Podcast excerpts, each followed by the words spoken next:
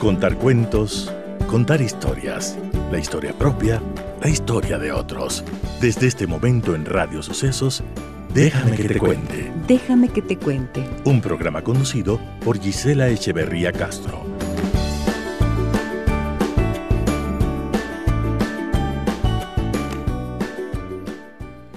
Amigas y amigos de Radio Sucesos, muy buenos días, bienvenidas y bienvenidos a nuestro programa. ¿Cómo están ustedes hoy?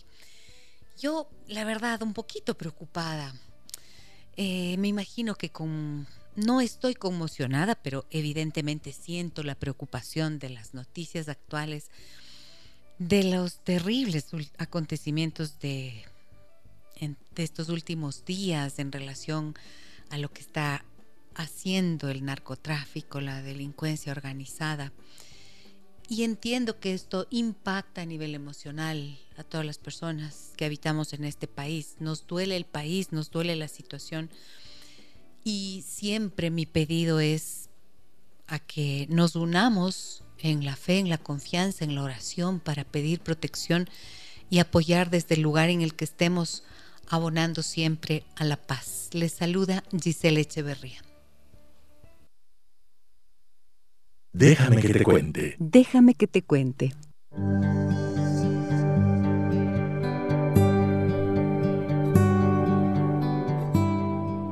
El tiempo se fue. Ángela Marulanda. No sé en qué momento el tiempo pasó, ni a qué hora mi hijo creció. Solo sé que ahora es todo un hombre y que en su vida ya no estoy yo. No supe en qué momento aprendió a caminar, ni tampoco a qué hora comenzó a estudiar. No estuve presente cuando cambió sus dientes, solo me ocupé de pagar las cuentas. Pedía que lo consolara cuando se caía o que le ayudara cuando su carro no caminaba, pero yo estaba ocupado, debía trabajar, y así sus problemas no podía solucionar. Cuando a casa llegaba, insistía en estar conmigo. Papi, ven, juega conmigo. Más tarde, hijo, quiero descansar. Y con estas palabras me iba a reposar. Ojalá atento lo hubiera escuchado, cuando al acostarlo y dejarlo arropado, suplicante me insistía con ruegos y llantos que me quedara a su lado, que estaba asustado. Ya no hay juegos que arbitrar, tampoco hay llantos que consolar, no hay historias que escuchar, peleas que arreglar, ni rodillas que remendar. Ya no hay trabajo, ya no estoy atareado, no tengo que hacer, me siento desolado, ahora soy yo quien quiere estar a su lado, y es hoy mi hijo quien vive ocupado. Un distante abismo me separa de mi hijo. Poco nos vemos, los años han volado, mi hijo se ha marchado, y su continua ausencia solo me ha dejado. No sé en qué momento el tiempo pasó, ni, ni a qué hora mi hijo creció. Ojalá pudiera volver a nacer para estar a su lado y verlo crecer.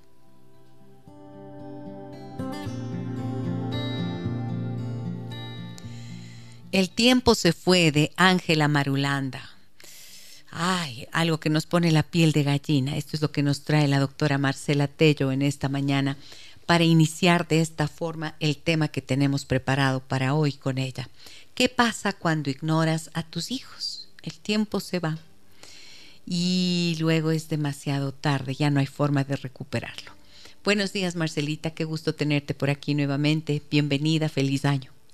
Buenos días Gisela, eh, un feliz año para todos tus oyentes, para ti y para tu equipo y gracias por la invitación. Y como tú dices, si hay algo que en la vida no podemos recuperar es el tiempo. No, no hay forma. Entonces, qué importante que podamos aprovechar ese tiempo, saber que hay un tiempo para cada cosa y que es un tiempo precioso que podemos con una guía también como potenciarlo, utilizarlo de la mejor manera, especialmente en esto de la crianza para los hijos y en los tiempos que necesitamos para tomar decisiones, para mm, tener acciones también. Así es. Y bueno, pienso que es interesante mm, pensar cómo las ocupaciones de adultos, de la vida adulta, el trabajo, a veces el empeño en ser muy exitosos, en tener grandes logros profesionales, mm, estudiar una cosa, otra y otra, nos restan precisamente ese tiempo y la atención que es necesario que destinemos a nuestros hijos. Y mm, también, por ejemplo, he visto mucho cómo nos distraen de, de esta posibilidad de entregar esa atención completa a los niños, a nuestros hijos, eh, las preocupaciones de la relación de pareja. Personas que están casadas o que están unidas y que tienen una relación de pareja en donde no necesariamente hay paz y, y compromiso y alegría, están con su atención enfocada en eso. Y entonces no hay tiempo ni espacio para las necesidades de los hijos. ¿Qué piensas de esto que te digo, Marcelita? Que es una realidad. Muchas veces en las parejas estamos viendo esa relación, pero no nos damos cuenta de que es la base del sostén de la familia, en la parte emocional, en el desarrollo, en la seguridad, y cuando tenemos esos conflictos de pareja y no los enfrentamos, como decíamos muchas veces, como el tema de hoy, ignorar. A veces tenemos formas evasivas de, de afrontar los problemas. Si no los hablamos, si no los ponemos sobre la mesa, es como que no existieran, pero existen. Y esto se convierte muchas veces en patrones de manejo relacional yo no enfrento las relaciones con mi pareja y también cuando hay situaciones con mis hijos, pues callo, no les hablo, les ignoro y se convierte en un patrón en cómo yo enfrento las situaciones. Ahora, es decir, si no hay un, em, si nos dejamos absorber por todas estas situaciones, difícilmente nos encontramos como alguien disponible para nuestros hijos, ¿cierto? Y cuando no estamos disponibles para ellos, fácilmente nos perdemos de todo lo que les va ocurriendo en la vida, tal como lo mencionaba en el texto Ángela Marulanda. Y ni hablemos de cómo los dispositivos tecnológicos roban la atención que tendríamos que destinar a los niños, y ya lo hemos hablado antes, ¿no es cierto? Y Marcelita, al igual que las palabras que se dicen de repente así en un arranque de, enojo, de disgusto, de impaciencia, eh, pueden causar daño, las que no se pronuncian también causan mucho daño, ¿no es cierto? Y dentro de nuestra terapia sistémica hablamos de un elemento importantísimo que es, em, que, que equivale a este ignorar del que hablamos, ¿no es cierto? Y lo llamamos la disconfirmación. O sea, cuando te ignoran duele más que nada en la vida. Si hay un daño que se le puede causar a alguien, es ignorarlo, es no verlo. ¿Podrías explicar un poco más esto? Bueno, todo esto surge de nuestro proceso evolutivo. Nosotros tenemos en nuestra parte instintiva ese deseo de conservación y como somos seres sociales, necesitamos tener contacto, necesitamos para sobrevivir también del otro. Esto se había comprobado en hace décadas. El psicólogo René Spitz hizo un estudio de niños que crecían en, en orfanatos luego de la Segunda Guerra Mundial y aunque tenían eh, un lugar donde vivir, tenían alimento, pero no tenían afecto, no eran vistos, no eran atendidos en sus necesidades emocionales y estos niños, algunos morían, otros tenían problemas de salud física y emocional. La ciencia ha comprobado que el tener eh, estas relaciones afectivas, el ser vistos, el ser atendidos, el que le importemos a las otras personas con quienes compartimos es fundamental para desarrollarnos. Y cuando esto no existe, es lamentablemente eh, una de las heridas muy grandes, porque como decíamos, este instinto de estar juntos también genera el miedo al abandono, el miedo a estar solo, el miedo a sucumbir ante los peligros y entonces ahí surgen todas estas inseguridades, todas estas aprensiones que tenemos en las relaciones. Si nosotros satisfacemos estas necesidades, podemos crecer seguros, tranquilos, consolados, porque en la vida se va a enfrentar distintas situaciones adversas. Pero cuando estamos vistos, cuando sabemos que le importamos a otro y que contamos con el otro, esto nos genera una base segura. Y los niños van a hacer de todo para lograr ser vistos, para tener la atención de papá y de mamá, ¿no es cierto? Y suelen ser múltiples los comportamientos que luego pueden que, pueden ser incluso comportamientos inadecuados, pero son una forma de decir mamá, papá, mírenme, ¿no? Es como cuando les llevamos a la piscina, ¿no es cierto? Empiezan a hacer piruetas, ¿verdad? Y entonces están todo el mami, mírame, mami, mami, mírame, mírame. Todo el rato están pidiendo que le mires en eso para encontrar como el reconocimiento. Y, yo recuerdo eh, haberme sentido muy conmovida con un caso que vi en consulta haciendo un trabajo terapéutico con una joven y yo le preguntaba, ella tenía un recuerdo de unos cinco añitos, de ser una niña como de cuatro o cinco años, y decía que lloraba y lloraba, pero sin cansancio, lloraba y lloraba, lloraba y lloraba y lloraba, sentadita en el suelo, lloraba y lloraba y lloraba. Y entonces yo le decía, ¿y qué hacía tu madre en esos momentos? Y entonces ella se queda un rato así pensando, pensando y se da cuenta que no estaba su madre por ahí. Dice, sé que mi mamá estaba en la casa, pero ella me dejaba llorar. Y yo,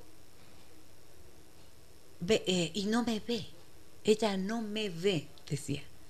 No la ve. O sea, le oye llorar, pero no se acerca, no la consuela, aunque sea una niña de cinco años, y le dice, cuando finalmente pasa el tiempo, eres una malcriada. Esto suele pasar muchísimo, ¿no es cierto? Entonces, ¿qué le pasa a esta niña que llora y llora y llora y llora sin cansancio y que su madre no la registra, no la ve? ¿Cuál va a ser la información que queda en ella, Marcelita? Pues lo que queda en ella va a ser un apego inseguro y un apego inseguro del modo evitativo. Es como decir, si la persona que debería cuidarme, apoyarme, no me ve, ¿para qué voy a seguir en esta situación? Entonces, voy a evadir esto, voy a, a tratar de consolarme yo mismo, a saber que esto no va a tener respuesta y se convierte en una forma de relacionarse ante las situaciones en que yo quisiera ser visto, quisiera ser atendido, pues evado, pues no enfrento y se convierte en un patrón relacional. ¿Qué, ¿Qué, significaría eso en términos de relaciones de pareja, por ejemplo? Porque esa niña que lloraba así, como acabo de describirlo, luego va a tener, como tú dices, un patrón de relacionamiento en su vida adulta, ¿no es cierto? ¿Y qué características tendría? ¿Cuál sería la consecuencia directa allí? Pues que como parte de una pareja va a esperar una relación de ida y vuelta con su pareja y va a tratar de, dar, pero si es que no hay una respuesta, pues esta se va a ir. Se va a ir, sí esta persona va mm, simplemente a evadir y, lo peor es que no va a decir lo que necesita, lo que pasa, simplemente con una experiencia previa en que no fue atendida, no, fui, no fue vista, no fue consolada, pues no tiene ese referente y es como que esperara que su pareja lo hiciera, pero sin decirlo. Y sabemos que en la pareja se necesita comunicación, no hay telepatía. Entonces, si es que no dice, ahí comienzan estos conflictos. Es decir, cuando no miras al hijo y no en su necesidad, no atiendes esa necesidad, no estás allí para ayudarlo a procesar o a, resolver esto que le está incomodando, doliendo, molestando, lo que fuera. Este niño, al ser ignorado, aprende a callar y a no mostrar sus necesidades, ¿no es cierto? Así es. Es esa, una de las consecuencias principales. Ahora, ¿qué nomás podría intentar hacer el niño o la niña que son ignorados por los padres porque están muy ocupados en su trabajo, porque están viendo el fútbol, porque están la mamá está jugando eh, en el teléfono o porque están metidos scrolleando en redes sociales, por la razón que sea que les tenga requete ocupados ahí, abstraídos y dejen de ver al niño, dejen de ver a su hijo. ¿Cómo van a intentar estos niños captar la atención de sus padres? ¿Qué comportamientos se pueden observar? Bueno, se pueden observar distintos comportamientos. Algunos, por ejemplo, tienen comportamientos eh, disruptivos, de peleas entre los hermanos, en, la escuela. Generan conflictos porque de esta manera hay una tensión, aunque sea una tensión negativa en que sus padres les castigan, les llaman la atención, pero hay contacto. Recordemos que ese contacto es fundamental para un niño, para su desarrollo. Otra de las situaciones que pueden hacer es tener eh, cambios en su comportamiento, como por ejemplo el bajo rendimiento escolar. Si no, em, si no me ven, pues me dedico a hacer otras cosas o también eh, pierden los límites por ejemplo, en el uso de la tecnología. Mamá, papá no me ven, entonces yo sigo con los dispositivos en el computador, en los videojuegos, en estas actividades. Así. También esto afecta en la forma de relacionarse, porque cuando no he sido visto, no he sido validado en mis emociones, también esto genera que no se vaya desarrollando una empatía, una compasión por el otro. Y en las relaciones genera que los niños puedan tener todavía pensamientos egocéntricos. Solo me interesa lo que a mí me, me gusta, me ayuda, y no pienso en el otro.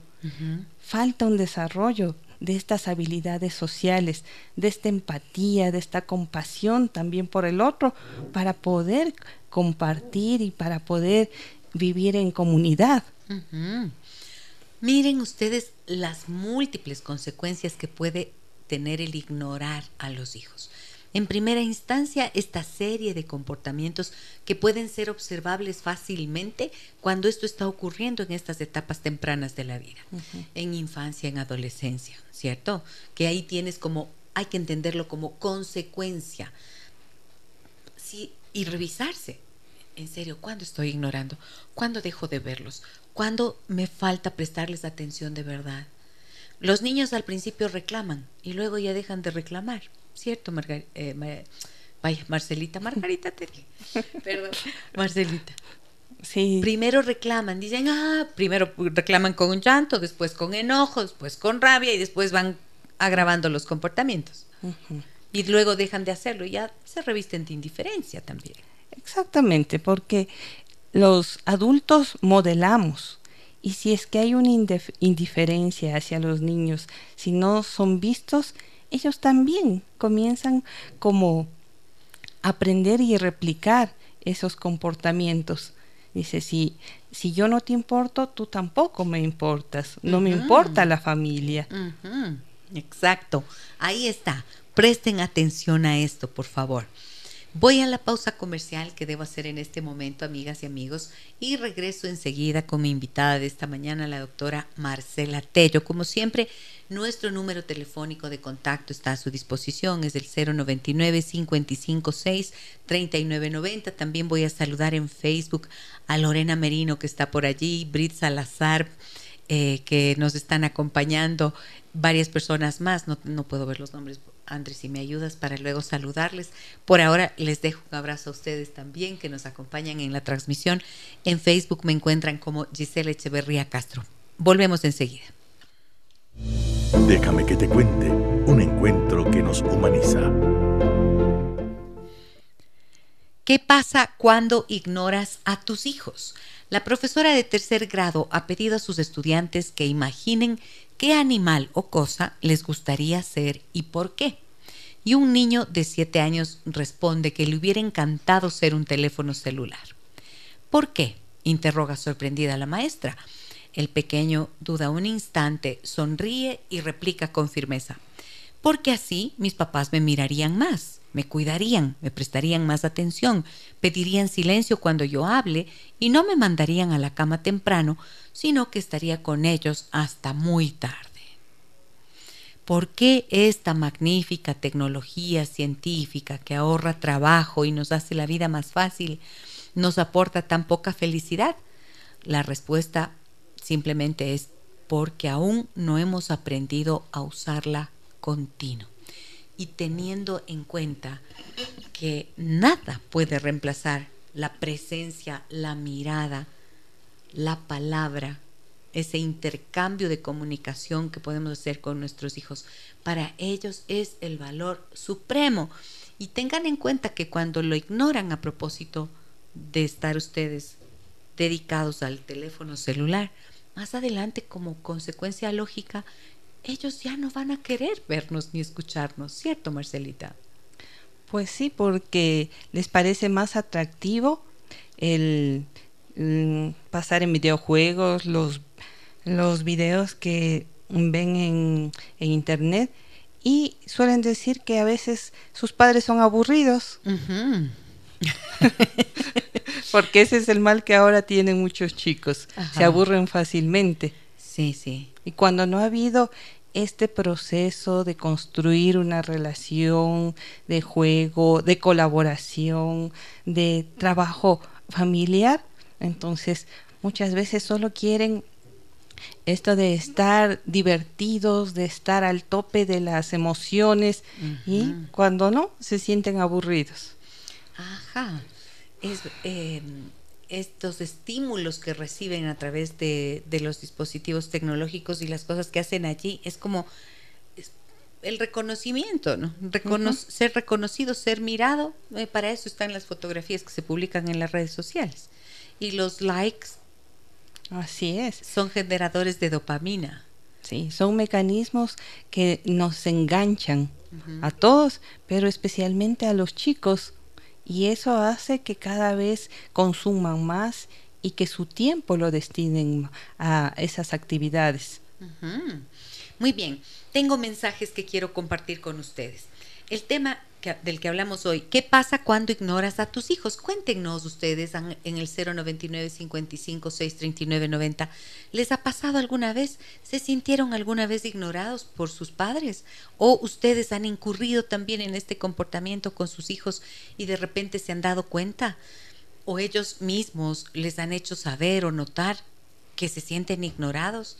¿Qué han hecho para resolverlo? Cuéntenoslo. 099 55 639 90. Me dicen por aquí. Em, felicidades por el tema de hoy, Gisela. Muchas gracias. Déjenme que les cuente. Mi esposo, cuando está molesto con los niños, deja de hablarles. No importa cuánto tiempo pase. En una ocasión pensó que mi hijo de 10 años había perdido un reloj que él tenía. Pasaron dos meses y él simplemente tomó la decisión de no hablarle más. Mi hijo tampoco volvió a hablar con él. Mi esposo es doctor y un día un pasante encontró el reloj en uno de los casilleros. Posiblemente alguien le habrá dejado ahí. Ese día llegó a la casa y le preguntó a mi hijo cómo le había ido en la escuela, así sin decir nada más, sin pedir una disculpa. Mi hijo lloró muchísimo y no quiere hablar con su papá nunca más. ¿Qué puedo hacer al respecto? Mi otro hijo quedó impactado del comportamiento de, de su papá. Llámame Esther. Muchas gracias, Esther, por tu confianza. Mira este caso, Marcelita. O sea, el padre decide, además por un malentendido, por no haber buscado bien, eh, cortarle la palabra literalmente al hijo. Dos meses sin hablarle a un niño de 10 años. Pues Primero, esos cambios de actitud creo que hieren la sensibilidad del niño y también confunden, porque no se está hablando lo que sucede, lo, cuál es el motivo por el cual el padre está molesto, toma una decisión de no hablar o lo que sea, y lo que estamos generando ahí es un modelo de que un problema se lo deja así y luego se lo quiere resolver simplemente por decisión del padre, pero no se ha considerado la parte emocional del niño, la parte eh, cognitiva, porque no se comprende qué pasa, porque fue acusado sin haberlo hecho y esto también genera con el silencio. Exactamente, una injusticia, ser víctima de una injusticia. No fue visto, no fue consultado, no hubo una comunicación adecuada, simplemente hubo una sanción que no se comprendía y que afectó y se rompieron esas relaciones. Y al querer retomar, pues no hubo una reparación, porque si nos equivocamos los adultos, sí podemos también caer en errores o repetir patrones, porque recordemos que repetimos también la crianza que nos dieron. Y muchas veces también ha sido con, con errores, con mitos. Hoy se conoce que necesitamos estar conectados. Pues antes no era así. Y lo que necesitamos es que comencemos por los adultos, para admitir, para generar un diálogo, para disculparse y hacer una reparación y reconstruir una relación. Claro, ahí es es que qué importante es la palabra, ¿no? ¿En base a qué construimos la relación si no es en base a las palabras, al lenguaje que es verbal, pero también que está hecho en base a estos comportamientos? Porque ese papá dejó de hablarle al niño y comunicó un montón de cosas. Y cuando retoma la conversación preguntándole cómo te fue, pero deja todo ese vacío de dos meses y medio de silencio, está comunicando algo también está comunicando que, que no importa, que no hay que resolver las cosas, ni clarificarlas, ni poner palabras a los silencios, ¿no? Entonces, allí qué habría correspondido? Que el padre llegue y diga, mi amor, ¿sabes qué? Esto pasó, el pasante no sé qué, y yo dos meses y medio sin hablarte y pensando que eras tú. Perdóname, mijito, ¿sí o no? Por supuesto. Claro, pues porque tendría que haberlo dicho esas palabras ya son el camino para reparar esa relación. exacto. Ahí, en esa disculpa, hay un mensaje nuevamente, comunica también que está bien reconocer los errores, porque esa es la forma en la que enseñamos, ¿no? Claro. Eh, tenemos que modelar que también si cometemos un error, es de personas valientes y correctas reconocerlos, repararlos. Patti me dice en Facebook, buenos días doctora Gis, gracias por tan excelentes temas con los cuales nos ayuda para hacer un cambio en nuestras vidas. Excelente día y gracias como siempre por tan acertados temas también nos dicen acá en Facebook. Muchísimas gracias. Saludos a Verónica, a Patricia, a Alba que están con nosotros aquí y nos dejan a ver, déjennos ver sus corazoncitos, por favor, si nos mandan cariño hoy no nos quedaría nada mal, hoy que andamos un poco preocupados en este día con tantas cosas duras que están pasando. A ver, ¿qué más me dicen por aquí? Maravilloso el tema de hoy, déjenme que les cuente, mi esposo es de los que nos ignora a todos con el celular. Trabaja hasta tarde y cuando llega a casa solo dice que quiere descansar. Llega a ver videos en TikTok y cuando le reclamo me dice que es el único momento que tiene para relajarse. Esto me molesta sobremanera.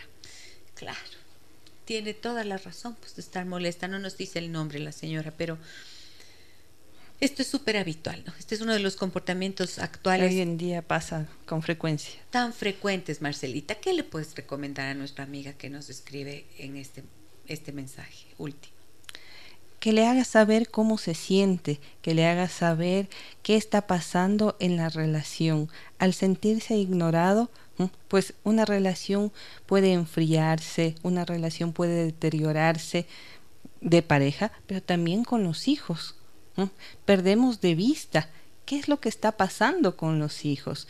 Y hay todo un riesgo. Entonces, qué importante es hacerle saber al Señor que sí, tiene derecho a su espacio, pero cómo organizar su tiempo también para dar la atención, para validar en las relaciones con la familia, para hacerlo. Claro, porque em, en realidad el sentirse ignorado, pensemos, ¿no? ¿Qué nos causa? Todos hemos pasado por esa situación en algún momento de la vida. ¿Cómo se siente uno cuando le ignoran? Cuando no te ven, ¿cómo te sientes? Pues eh, hay varias reacciones. En, con la parte emocional, digamos que tristes, enojados, frustrados, también con una autoestima baja, que no somos merecedores de, de esa mirada, de ese tiempo. No sentirse merecedor. Y luego queremos hijos que se empoderen, que sean triunfadores, pero es en esta construcción de relaciones familiares donde podemos dar la base de seguridad, la base para que puedan relacionarse, em, defender sus derechos, pero al tener una relación donde puedan dialogar, donde puedan discrepar, donde puedan interactuar con, sus padres o con sus cuidadores. Claro, mira que dijiste algo súper valioso, Marcelita. Dijiste, eh, a nivel cognitivo, el pensamiento que viene es, el trabajo es más importante que yo, el teléfono es más importante que yo, las redes sociales son más importantes que yo esos videos que ve mi papá en TikTok son más importantes que yo. Y ese pensamiento está en la esposa y está en los hijos. ¿No es cierto? Es, eso que él hace es más importante que yo. Y entonces, ¿qué consecuencias tiene la idea de no ser merecedor de la atención? No soy tan importante. Por lo tanto, ¿qué voy a hacer más adelante? ¿Qué pasa conmigo con esa idea ya interiorizada de no soy suficientemente importante. Voy a tratar de buscar la atención, voy a tratar de merecer en las otras personas esta atención, este cuidado, esta protección. Como buscando en el otro lo que no tuve, tratando de llenar un vacío que está en mí, que está en mis relaciones de, de familia sobre todo y buscando cosas donde no hay, mientras que tenemos que buscar justamente en nosotros mismos, en nuestra relación primaria. Es como decir, yo busco algo que se me perdió donde hay luz, no donde se perdió. Tenemos que trabajar en estas relaciones familiares, en que se pueda reparar, en que se pueda también ir a la par de la tecnología, pero poniendo límites, poniendo normas para que podamos dar atención, la presencia plena, para que haya una crianza consciente, para que haya un conocimiento de quiénes son los hijos, los niños, los adolescentes, porque a veces no, no están conociendo los padres a sus hijos. Hay buenos proveedores, pero no conocen qué piensan, qué sienten, qué necesitan. Ahí está. Es verdad, puedes cubrir todas las necesidades materiales. Pero si no cubres las emocionales, ni creas que te van a agradecer los hijos. Y luego muchas veces yo oigo a los papás decir, es que me ven como cajero automático. Bueno, ¿y qué has hecho para que te vean de esa manera? ¿No es cierto? Si te limitas únicamente a cubrir las necesidades materiales o a tratar de, de, suplir tu tiempo y tu falta de atención con herramientas tecnológicas, luego tienes un problema aumentado y no estás resolviendo la raíz, que es justo lo que tú mencionas. Sí, muchas veces hay personas que tienen todo desde el bienestar económico, pero grandes vacíos emocionales, porque no ha habido el tiempo porque también no ha habido esta atención y esta, este ignorar ha dejado huellas en su autoestima, en sus relaciones familiares, hasta en sus comportamientos. Sí. A propósito de esto que estamos diciendo en relación a la atención que se le destina a los dispositivos tecnológicos, tengo una, un último post que lo encuentran ustedes en mi Instagram. En Instagram me pueden seguir en Gisela Echeverría Castro. Y allí tengo algunas ideas que les he dejado acerca de, em, de este tema. O sea, de esto que estamos conversando en este momento y se llama Que el teléfono celular no separe a tu familia. Y ahí les dejo varias ideas que sirven como pautas para que puedan recuperar un poquito la normatividad dentro del uso de dispositivos tecnológicos. Que el teléfono celular no separe a tu familia es la última publicación que van a encontrar en Instagram, Giselle Echeverría Castro. Síganme allí porque temas de, relacionados con el uso de dispositivos tecnológicos y la comunicación familiar lo van a encontrar constantemente en, este, en esta red social mía. ¿Ok? A ver, voy con más mensajes que nos llegan al 099 55 6 39 90. El tema del que hablamos en esta mañana con la doctora Marcela Tello. Ella es psicóloga infantil, terapeuta familiar sistémica. Hablamos de qué pasa cuando ignoras a tus hijos. Y me dicen por aquí, excelente programa Gisela, soy Camilo. Mi esposa ha pasado unos días complicados con el nacimiento de nuestra hija y a veces he notado que ignora completamente a nuestro hijo mayor de seis años. Yo trato de darle a él la atención, pero empiezo a notar que le está afectando demasiado. He hablado con mi esposa, pero dice que no se da cuenta, que está muy cansada. Yo trabajo mucho y llego a casa tarde. Bueno, muchísimas gracias, Camilo. Qué bueno que un papá también nos esté escuchando y nos comparta esta situación que vive en su casa, que suele ser tan frecuente. ¿Qué hay de esto que nos plantea Camilo, Marcelita? ¿Qué puedes decir? Que es muy comprensible que la mamá esté dando la atención que un bebé necesita, pues el bebé necesita el cuidado, la alimentación, el aseo y todo eso. Pero también es necesario ver a su niño de seis años. Yo diría ahí cómo poder organizarse. Y para eso yo les suelo recomendar hacer agendas visuales, por decir. Si tiene el día o tiene las horas destinadas para su bebita, pero también en ese, en ese horario, ¿cómo pongo una ventanita para darle tiempo a mi hijo? ¿Cómo le involucro en ciertas actividades al niño? También en el cuidado. Hay un un ejercicio muy lindo que es convertir al niño en hermano mayor. Es como dar cierta relevancia, responsabilidad, pero en ese, en ese tiempo le estoy dando la importancia, le estoy mirando, le estoy ayudando a empoderarse como hermano mayor, pero también puedo escucharle, puedo sentirlo, puedo abrazarlo, que es lo que este niño necesita y demanda.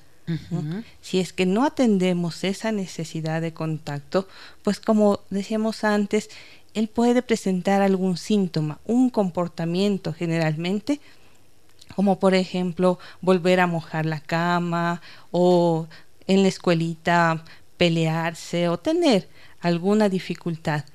Pero recordemos, es una necesidad elemental ser visto, ser consolado, sentirse seguro y tener ese contacto con su mamá.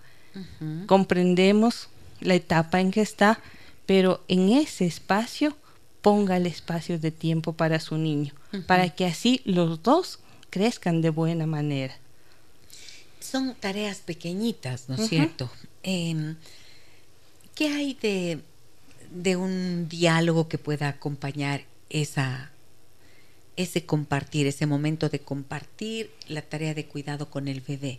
¿Cuál podría ser un diálogo para que el niño se sienta involucrado y, y pueda participar con entusiasmo? Porque si se ha estado sintiendo un poquito relegado, entonces, ¿cuál podrían ser las primeras palabras que inviten al niño a salir de ese estado emocional, Marcelita?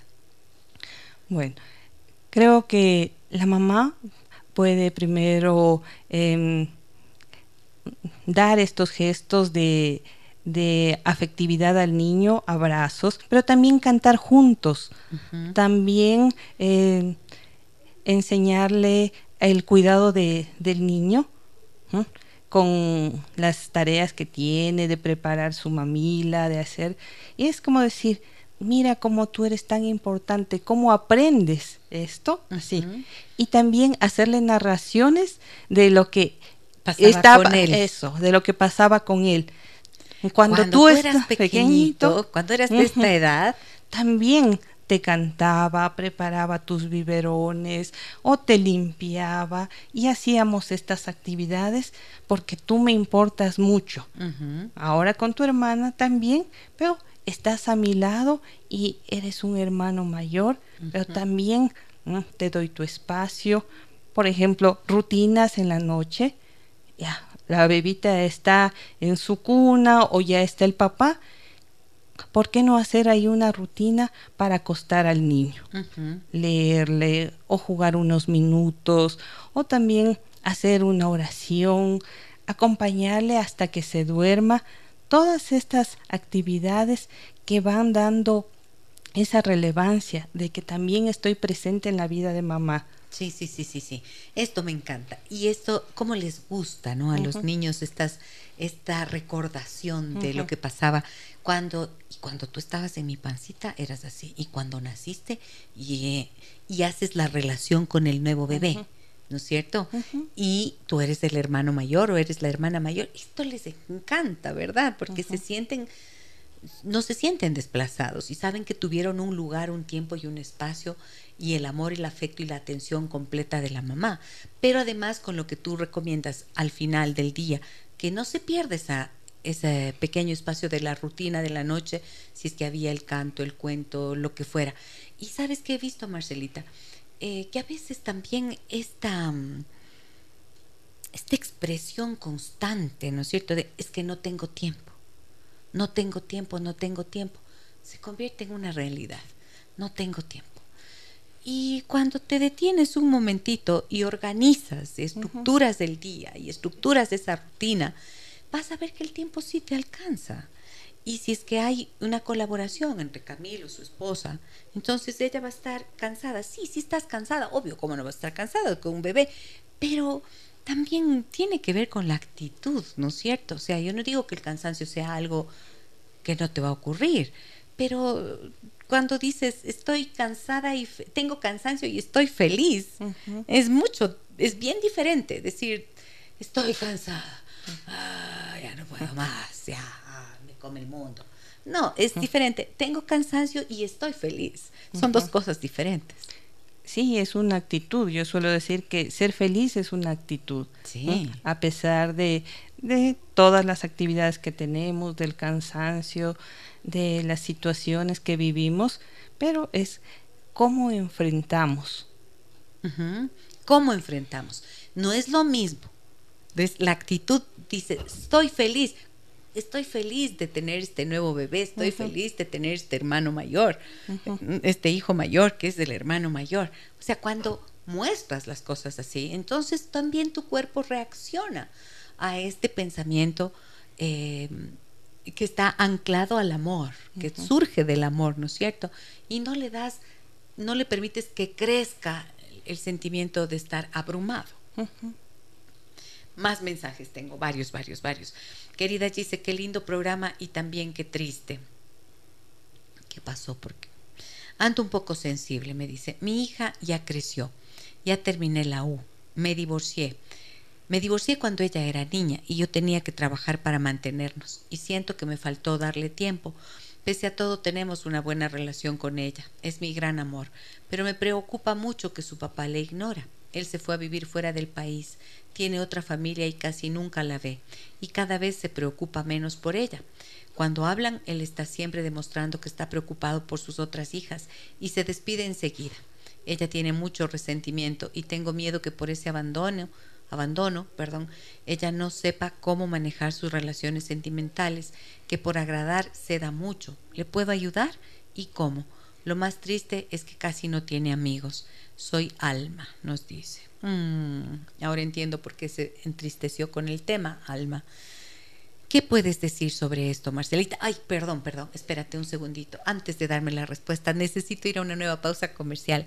Vuelvo enseguida para responder lo que Alma nos consulta y varios mensajes más que tengo en nuestro número de contacto. Gracias por su confianza. Déjame que te cuente un encuentro que nos humaniza. ¿Qué pasa cuando ignoras a tus hijos? Ya vieron todo lo que hemos compartido con la doctora Marcela Tello que nos acompaña en esta mañana y me están pidiendo por favor tu número de contacto, doctora Marcela Tello. Cuéntame el número telefónico al que las personas que nos escuchan podrían ponerse en contacto contigo. 09 62 51 8205. Muy bien, ahí está el número. Lo dejamos siempre en Facebook también, donde hacemos nuestra transmisión en vivo los números de contacto de nuestros invitados y el de la doctora Marcela Tello ya está ahí. En Facebook, ¿cómo me encuentran? Giselle Echeverría Castro. Igualito en Instagram. Pueden seguirme en estas dos redes sociales. A ver, Leo, eh, vamos de vuelta con la pregunta que nos hacía Alma, ¿no es cierto? Donde la preocupación de ella es que se divorció cuando la, su hija era pequeña y aunque tiene una muy buena relación, la indiferencia del papá es lo que le preocupa. Y ella dice, me preocupa que ese abandono de su papá, esa indiferencia de su papá, hagan que su hija, que ya está grande, mm, no pueda manejar adecuadamente sus relaciones sentimentales por tratar de agradar y que se da mucho en eso. ¿Y cómo le puedo ayudar? Nos dice Alma. ¿Qué le dirías a esta amiga Marcelita? Pues que ella ha hecho mucho ya por su hija y que siga haciendo. Si, ella sigue siendo su base segura, pues la hija tendrá la oportunidad de explorar en los diferentes espacios sociales. Y también creo que hay que procesar el papá que le tocó, pero también poner referentes positivos. Siempre hay un referente positivo si es que hablamos de figuras masculinas, un abuelo, un tío, un, padrino o alguien que pueda ser un, un modelo. Porque si decimos con el papá no le dio la atención, pero puede tener ese referente con quien relacionarse. Y si eso da seguridad, la relación con su madre, genera una buena autoestima, el conocer que hay también personas buenas en el mundo, le permitirá también aceptar que hay cosas que no puede cambiar en las relaciones como con su padre, pero que sí merece ella. Atención, cuidado, respeto, consuelo y que eso si lo tiene conscientemente va a esperar en una relación, va a poder dar y recibir. Muy bien. Esto es clave porque no es determinista. O sea, no es que porque el papá ha hecho esto ya, dos más dos, ella va a tener unas relaciones en las que no, no va a ser vista o va a tratar de agradar siempre. Es una de las consecuencias, sí, pero veamos que nunca es una sola cosa la que determina tal o cual comportamiento. Entonces, con lo que dice la doctora Marcela Tello, si es que hay una red de relaciones y una madre que está presente, que la ve, que la acompaña, con toda seguridad tu hija está acostumbrada a recibir un buen trato. Y si es que se encuentra con situaciones como las que temes, va a encontrar el camino también para resolverlo, ¿no es cierto? Porque nuestros hijos no podemos cubrir todas sus necesidades, esto también hay que decirlo, Marcelita. Claro, pero si es que ella sabe que merece respeto, que merece cuidado, que merece una dignidad adecuada, entonces no va a permitir relaciones inadecuadas. Buenos días, doctoras. Muy buen tema. Junto por lo que, justo por lo que estoy pasando con mi esposo y mi hijo. Mi esposo le critica por todo. Su manera de vestir, cómo come y en fin, muchas cosas más. Pero allí yo salgo a favor de mi hijo. Y el sábado hubo una discusión. Yo salí a favor de mi hijo y mi esposo se sintió ofendido y dijo que él es el problema y que ya no nos va a molestar. Mi hijo y yo decidimos disculparnos y él no y él nos aceptó las disculpas y decidimos con mi hijo ah, y él no nos aceptó las disculpas y decidimos con mi hijo no hablarle más. Me siento muy mal. Gracias. a ver, aquí me preocupo un poquito con lo que estoy leyendo, ¿no es cierto? Porque es, a ver, un papá que le critica demasiado al hijo y mamá trata de proteger al hijo, lo cual me parece que está muy bien. Pero me preocupa que ella haga como alianza con el hijo y se ponga como casi en la misma posición que el hijo frente a su pareja. Lo primero que se me viene es que quizás la señora tendría que que, salir de, esa salirse de esa diada, ¿no? Ajá. Y ponerse en la misma posición del esposo, porque ahí lo primero es el diálogo entre adultos. No en la posición de hija también. Sí, porque si no se va a generar bandos y Sabemos que el silencio comunica que están enojados, que hay un disgusto o hasta una pelea. Y tarde o temprano va a haber también una respuesta del Señor y se puede hacer una escalada de violencia. Entonces, los adultos somos los llamados a dialogar, a resolver, a reflexionar, hasta buscar ayuda si es que necesita para un proceso terapéutico, si es que ven que ya lo intentó entre los esposos, pero si no da resultado, buscar una ayuda, porque el papá necesita ver que aunque él quiera que el, hijo mejore, pero la forma no es la adecuada. Y eso va a generar más conflicto. Entonces, si es que tienen a alguien quien le guíe en un camino para encontrar otras maneras de que se cumpla ese anhelo del papá de bienestar, de cambio, de lo que sea, pero también si es que no podemos hacerlo um, solo en, dentro de la familia, busquemos ayuda. Sí, esto es algo que siempre, siempre ustedes me habrán escuchado decirlo tantas veces a lo largo del programa. Busquen la ayuda necesaria. No somos todopoderosos. Y cuando tenemos algo que se repite y se repite y nos desgasta y nos agota, entonces año nuevo, vida nueva, dicen no. Pero el año nuevo no trae la vida nueva automáticamente. Tenemos que pensar quién nos puede ayudar a resolver esto que no logramos resolver por nuestras propias fuerzas o capacidad. No porque seamos incapaces, sino porque como digo, no somos todopoderosos y no podemos verlo todo. Y cuando hay una situación en la que no depende solo de nuestra voluntad, sino de alguien más, como en este caso de la pareja, es necesaria la mirada de un tercero que pueda acompañar a la familia, a la pareja, para que restablezca la situación allí y el hijo no se convierta en el blanco de la crítica del padre em, y que la madre no se coloque en esa posición de niña también, sino que pueda reequilibrarse la relación. Ahí está el número de la doctora Marcela Tello, 096 2518 205. Me dicen aquí, buen día querida Gis y a su invitada. Yo he sido ignorada por mi hermana mayor y mi madre desde hace un año y medio. Le saludo y no responde o evita verme o tomar contacto. He pedido disculpas a mi madre, aunque no sé de qué. Y he intentado hablar con mi hermana para saber qué le molesta o qué hice mal y no me dirige ni la mirada. Incluso mis sobrinos han tomado esa actitud. Cansada y dolida he aceptado y ya no me desgasto pensando que hice mal o cómo congraciarme. Simplemente me cansé y acepto que me ignoren, aunque me gustaría saber por qué y eso a veces no me deja tranquila. Mi madre se desespera por darle todo a mi hermana y su familia, dinero, paseos, invitaciones a comida, regalos y eso duelo, duele, perdón, no sé cómo actuar. Esta ya es una hija adulta que se siente ignorada por su madre y por su hermana. ¿Qué dices de esto, Marcelita? Que a cualquier edad esto de ser ignorada, no tomada en cuenta o como excluida de esta relación duele. Y sería importante revisar qué, qué pasó. Ya ha pedido disculpas, pero no sabe de qué. Dice. Ahí está el problema. ¿O no? Sí. Pero a ver, supongamos que va la señora y dice, disculpen, así nos cuentas todo lo que nos has dicho. Yo he visto que ustedes me ignoran constantemente, reiterativamente. En lugar de decir, discúlpenme, no tengo ni idea de qué, pero discúlpenme. Es que cuando uno se disculpa tiene que saber de qué.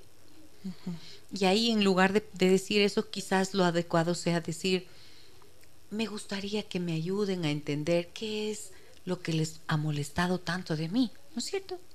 Sí, con esa clarificación tal vez para ella también pueda, no sé, aclarar esto y para la familia. Sí.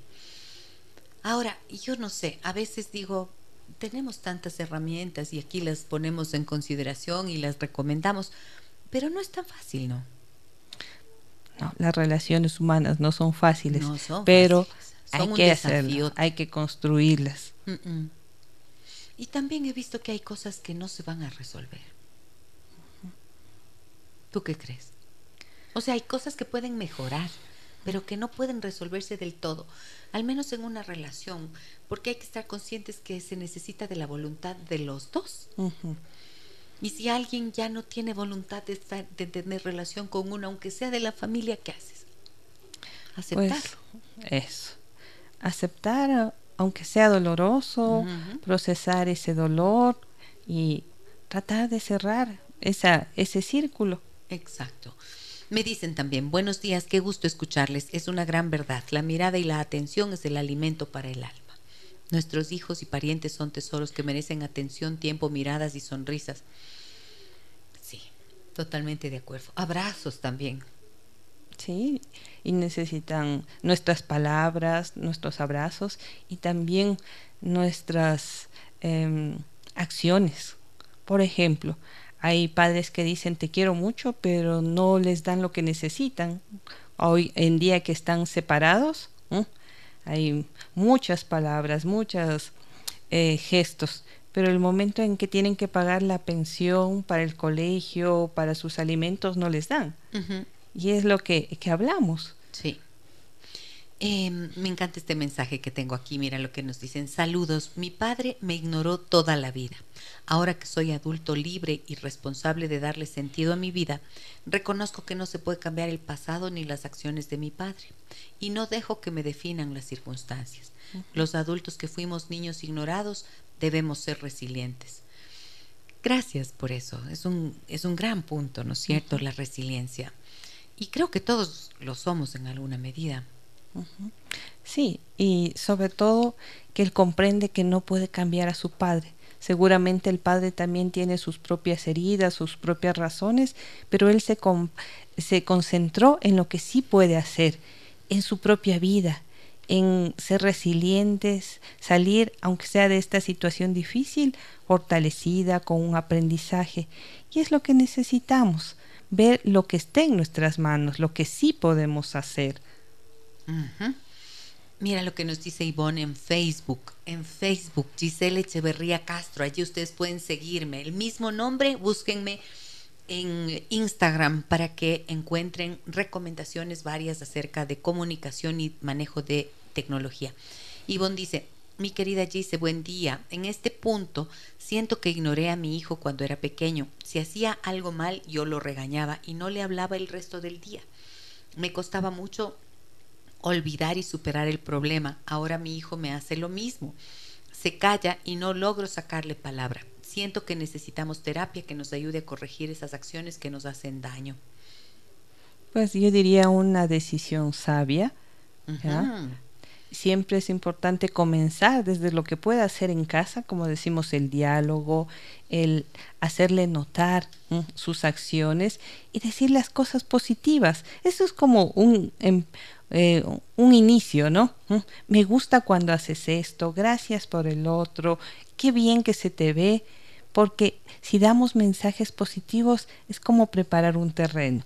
Y si luego busca ayuda profesional, pues también va a, complementar este proceso que quiere hacer de sanación en su relación. A todas las personas que están con nosotros en Facebook, eh, si les parece que este tema es importante, les aporta, lo valoran, ayúdennos dándonos un like.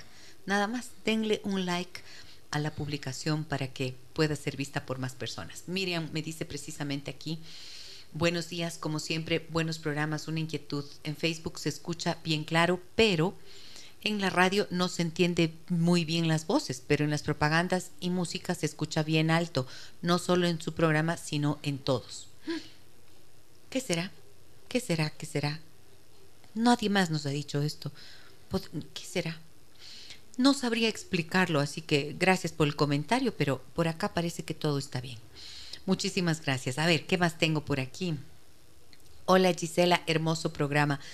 Gracias por acompañarnos todos los días. Déjame que te cuente. Yo estudio en línea de lunes a viernes en horario de 6 de la tarde a 10 de la noche. La mayor parte de ese tiempo paso frente al computador. Siento que dejo a mis hijas de lado mientras estoy en clases, pero también sé que necesito terminar la carrera. ¿Cómo puedo equiparar esta falta? Gracias por tus enseñanzas. Mm, que, bueno, para empezar, lo que me nace decirle es que es que es valiente, ¿no? Está haciendo un esfuerzo doble por sacar adelante la familia, el hogar, las hijas y además su carrera profesional. Eso tiene un mérito muy importante. Pero para poder, eh, para poder, eh, la palabra de nuevo, ¿no es cierto, Marcelita? Poder explicar a las hijas. Sí, yo creo que hay que explicar a, a las niñas o a las hijas lo que está haciendo la mamá, el esfuerzo, pedirles su colaboración y también ayudarles a organizar a ellas su tiempo y sus actividades. Antes de que ella entre a trabajar. Exactamente. y también prevenir. Prevenir, por ejemplo, eh, sus horas de comida, sus horas en que deben acostarse, sus actividades.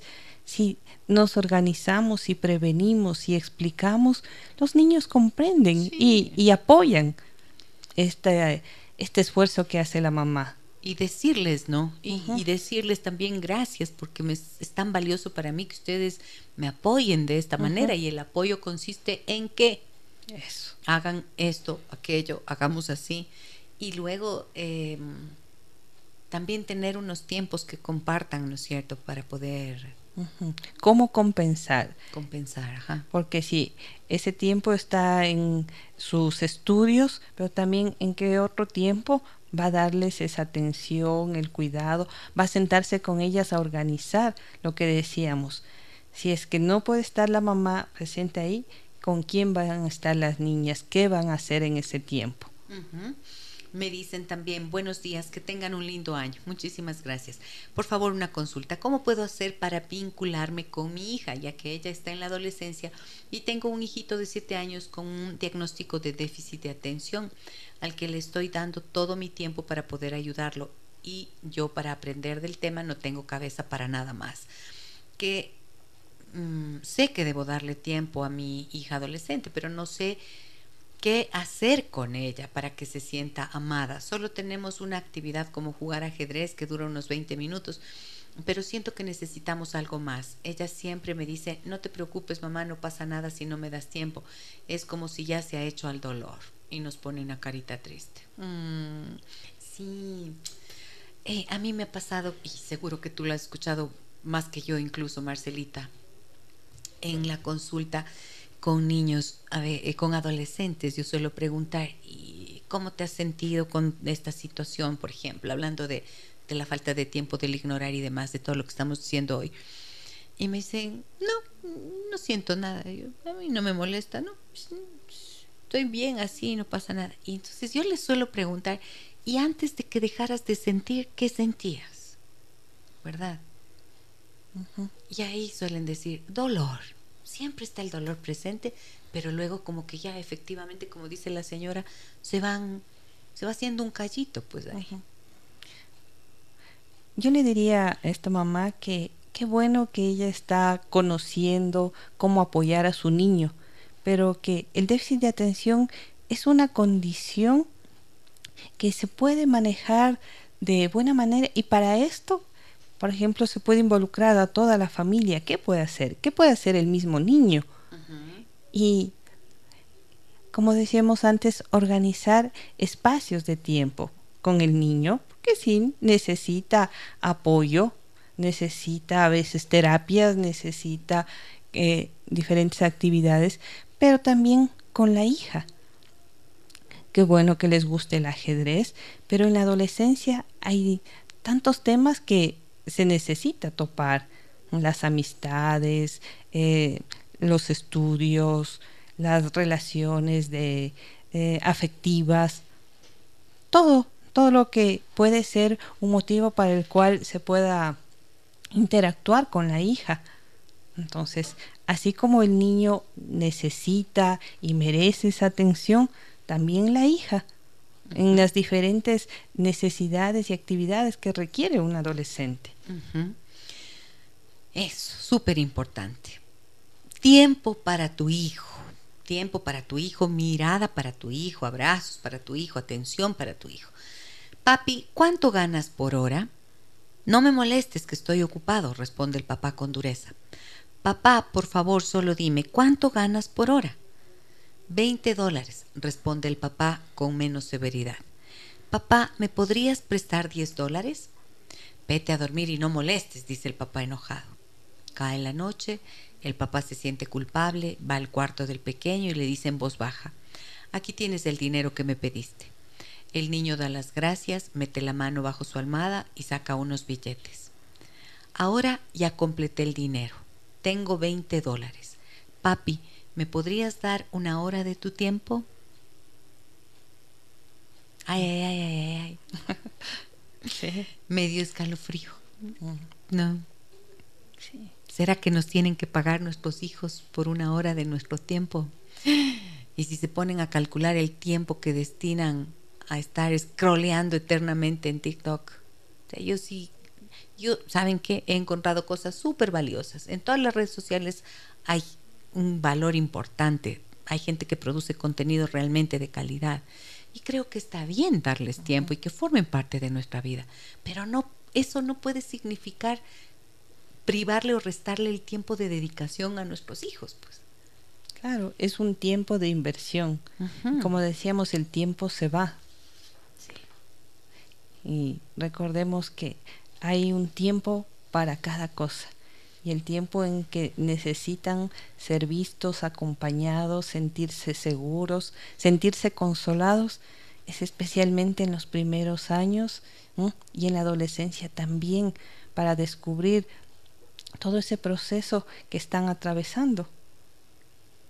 Si alguna vez hay un mañana en que no estemos juntos, hay una cosa que nunca debes olvidar Eres más valiente de lo que crees, más fuerte de lo que pareces y más listo de lo que piensas. Pero lo más importante es que incluso si nos separamos, siempre estaré contigo. ¿De quién es este mensaje y a quién se lo dan, Marcelita? Es de cuento de Winnie Pooh. Christopher Robin a Winnie Pooh. Porque es como decir, estoy contigo de manera incondicional y como los caminos de la vida nos llevarán en algún momento por otros senderos, pero quiero que sepas que siempre estaré contigo. Y es lo que queremos construir, esa base segura de los padres, los cuidadores, en los primeros años, en la adolescencia, tener ese respaldo para que puedan tener autonomía, para que puedan resolver problemas, para que puedan em, recorrer y explorar el mundo en las distintas etapas de la vida, pero que sepan que siempre pueden volver. Eso es lo que ayuda dar la mirada, dar la atención a los hijos, saber que tienen ese amor incondicional. Eso significa convertirnos en una base segura. El autor John Bowlby en, el, en, el, en ese libro, La base segura, dice esta frase tan bella, ¿no? Que todos quisiéramos poder ser grandes exploradores del mundo, teniendo la certeza de que tenemos un lugar al cual volver. Y eso somos los padres.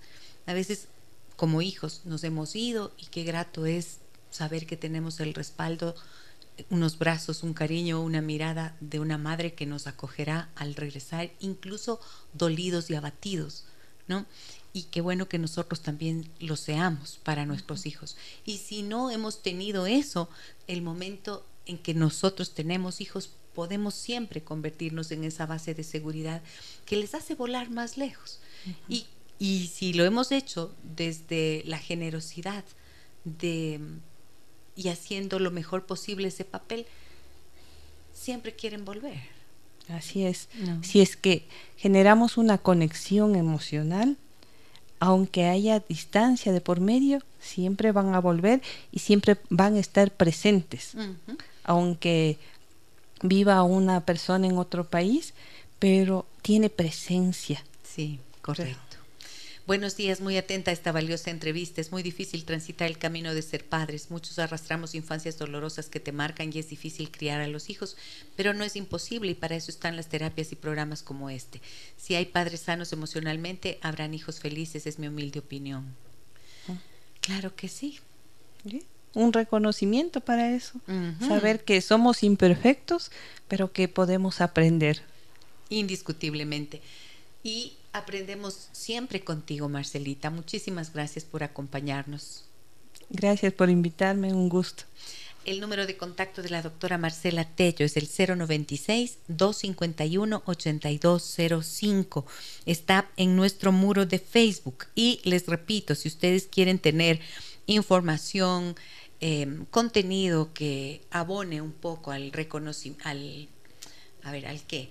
Al conocimiento de estrategias de comunicación y de manejo de límites eh, en el uso adecuado de la tecnología, síganme en Instagram, Gisela Echeverría Castro.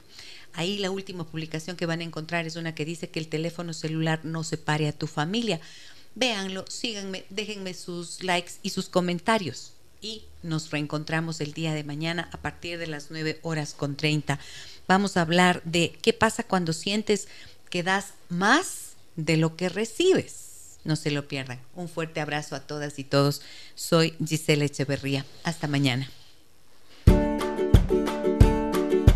Las historias que merecen ser contadas y escuchadas.